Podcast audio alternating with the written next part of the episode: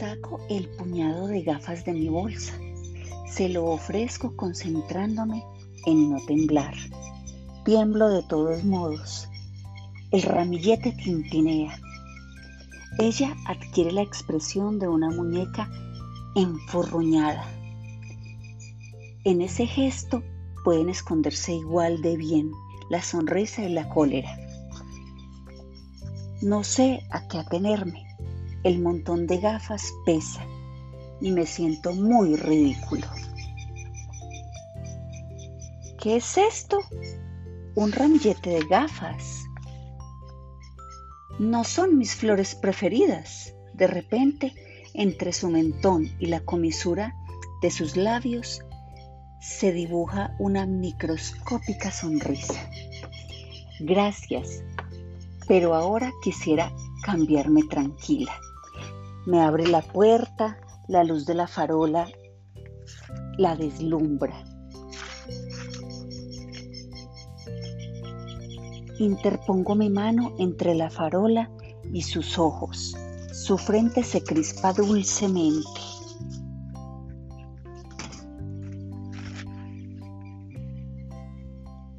En un instante es maravilloso. No me pongo mis gafas. Tengo la cabeza demasiado pequeña y no me favorecen. Parezco una mosca. Yo creo que le quedan muy bien. La muchacha acababa de aligerar cierta tensión. Creo que mi comentario le ha gustado y le ha dado seguridad. El breve silencio que sigue es dulce como una tormenta de margaritas. ¿Podríamos volver a vernos? ¿Con o sin gafas? Sí. Pronuncia un sí minúsculo, apenas dicho entre sus labios como la punta del pico de un polluelo. Pero resuena en mi interior como mil tambores. Los escalofríos ponen en marcha el ruido de mi tic-tac, que parece el de un collar de perlas que se desliza entre sus dedos. Me siento invenciblemente feliz. ha aceptado tu ramillete de gafas torcidas? Me pregunta Miles. Le gustas. No se acepta un regalo tan patético si no se siente algo, añade el divertido. Después de haberle contado a Miles todos los detalles de nuestro primer encuentro improvisado, y una vez que la euforia se aplaca de nuevo, le pido que revise un poco mi reloj, porque jamás antes había sentido emociones tan intensas. Oh, Madeleine, te vas a enfurecer. Miles recupera su gran sonrisa de bigote y enseguida se pone a manipular suavemente mis engranajes. ¿Te duele algo? No, creo que no. Tienes los engranajes un poco calientes pero nada anormal. Todo funciona muy bien. Venga, ahora nos vamos. Necesitamos un buen baño y un lugar donde dormir. Tras explorar el Extraordinarium, elegimos un campamento de barracas abandonadas para pasar la noche. Y a pesar de la decrepitud de esos lugares y el hambre que nos atenaza, dormimos como bebés. Se acerca el alba y ya he tomado una decisión. Tengo que arreglármelas para conseguir trabajo en los alrededores. En el extraordinario todos los puestos están ocupados. Todos salvo uno. En el tren fantasma, donde hace falta alguien para asustar a los pasajeros durante el trayecto. A fuerza de tenacidad he terminado consiguiéndome una entrevista con la dueña del lugar al día siguiente por la tarde. En espera de que las cosas mejoren, Miles practica la baraja de cartas. Tiene mucho éxito, sobre todo con las mujeres, las bellezas, como él las llama. Se amontonan alrededor de su mesa de juego y se maravillan con cada uno de sus gestos. Él les explica que está a punto de inventar una historia en movimiento, una especie de libro fotográfico que se animará. Él sí sabe cómo fascinar a las bellezas. Esta mañana le he visto coger cartones y recortar siluetas de cohetes. Creo que aún piensa en recuperar a su novia. Vuelve a hablar de viajar a la luna. Su máquina de los sueños se pone de nuevo en marcha, lentamente. Son las seis de la tarde. Cuando me presento ante la gran barraca de piedra del tren fantasma. Me recibe la dueña, una anciana arrugada que responde al nombre de Brigitte. Los rasgos de su rostro transmiten cierta crispación. Parece que muerde un cuchillo entre los dientes. Lleva unos zapatos grandes y viejos. Son sandalias de monja, ideales para aplastar sueños. Entonces dime, ¿cómo es que quieres trabajar en el tren fantasma, enano? Su voz recuerda los gritos que pudiera dar un avestruz, un avestruz de bastante mal humor. Tiene el don de provocar angustia inmediata. ¿Qué sabes asustar? ¿Cómo lo haces? ¿Qué haces que piensas que puedes asustar más que otros? La última frase de Jack el Destripador regresa a mis oídos como un eco. Muy pronto aprenderás a asustar para existir. Me desabrocho la camisa y doy una vuelta con la llave para hacer sonar al cucú. La dueña me observa con el mismo desdén que el relojero parisino. No nos vamos a hacer millonarios por eso, pero no tengo a nadie, así que me parece bien que trabajes aquí. Me trago mi orgullo, pues me gustaría enviarla a paseo, pero necesito este maldito trabajo. La patrona me arrastra y me enseña el recorrido del tren. Tengo un recuerdo con el cementerio. Recupero los cráneos y los huesos de los muertos cuyas familias ya no pueden pagar la concesión. Dice mientras me obliga a visitar orgullosa su siniestra atracción. Buena decoración para un tren fantasma, ¿no te parece? De todos modos, si yo no me los quedara, terminarían en la basura.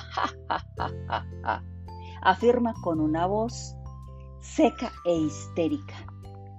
Los cráneos y las telas de araña están metódicamente dispuestos para filtrar la luz de unos candelabros.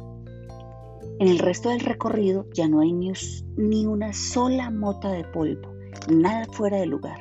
Me pregunto en qué vacío intersideral debe habitar esta vieja para que se pase la vida haciendo limpieza en estas catatumbas.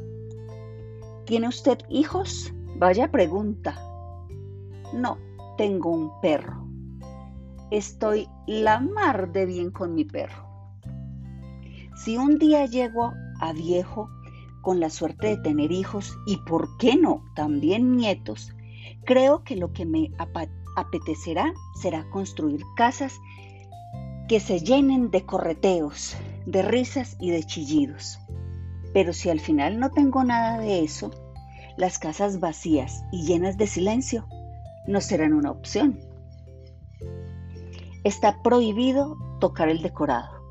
Si pisas un cráneo y se rompe, lo pagas. Pagar, su palabra favorita. Ella quiere saber el porqué de mi viaje a Granada. Le cuento rápidamente mi historia. Digamos más bien que lo intento, pues no deja de interrumpirme. No me creo ni tu historia del corazón mecánico, ni tu historia del corazón a secas. Me pregunto quién te habrá hecho tragar tales tonterías. ¿Acaso crees que puedes hacer milagros con ese desatino? Vas a caer desde muy alto, a pesar de ser tan pequeño. A la gente no le gustan las cosas demasiado diferentes y menos aún la gente que se cree diferente, aunque las aprecien como espectáculo. Se trata solo del placer del mirón. Para ellos, ir a ver a la mujer con dos cabezas viene a ser lo mismo que asistir a un accidente. He visto a muchos hombres aplaudiéndola, pero a ninguno que se enamore de ella lo mismo te pasará a ti. Disfrutarán tal vez contemplando tus males cardíacos, pero jamás te querrán por lo que eres. ¿De verdad crees que es una muchacha hermosa como la que me has descrito? ¿Crees que una muchacha así querrá galantear con un tipo que tiene una prótesis en lugar de corazón? yo misma lo habría encontrado repulsivo. En fin, mientras consigas asustar a mis clientes, todo el mundo contento. La espantosa Brigitte se une al pelotón de mis odiados, pero no sabe cuán grueso es el caparazón de sueños que yo mismo he ido fabricando desde pequeño. Soy la tortuga más firme del mundo me marcho a devorar la luna como un crepe fosforescente mientras pienso en mis acacia. Puedes pasearte cuanto quieras a mi alrededor con tu rictus de muerta viviente, pero no me arrebatarás absolutamente nada. Son las 10 y da comienzo mi primera noche de trabajo. El tren está prácticamente lleno. En una media hora entro en escena. Es el momento de ponerse a ensayar los sustos. Estoy un poco nervioso porque me es absolutamente necesario conservar este trabajo si quiero seguir siendo el vecino oficial de la pequeña cantante. Preparo mi corazón de modo que se transforme en un instrumento horripilante.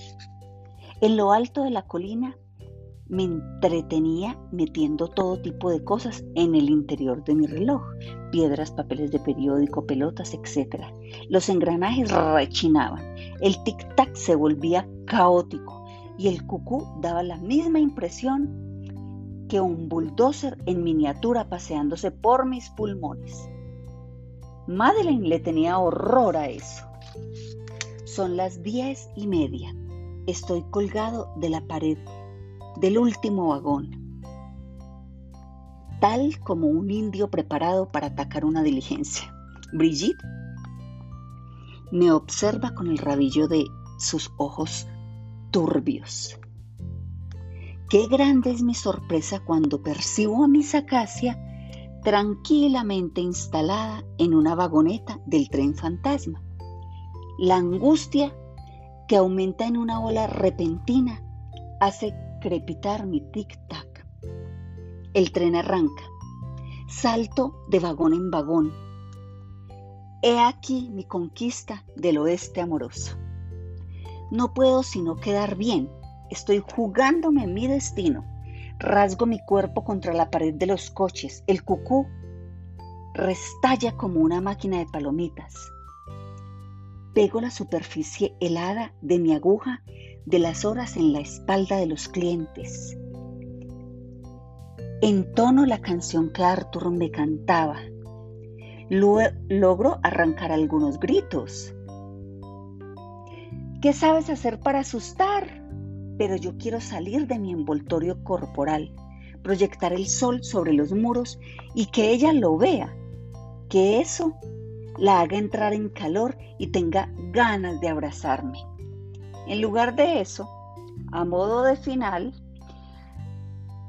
aparezco unos pocos segundos bajo la luz blanca bombeando exageradamente el torso. Me abro la camisa. Se pueden ver entonces el movimiento de mis engranajes bajo la piel. y cada latido. Mi actuación es saludada por el grito de cabra de una anciana y tres aplausos tapados por las risas. Observo a mis acacia esperando que de un momento a otro le haya gustado. Sonríe con la malicia propia de una ladrona de bombones. Eso es todo.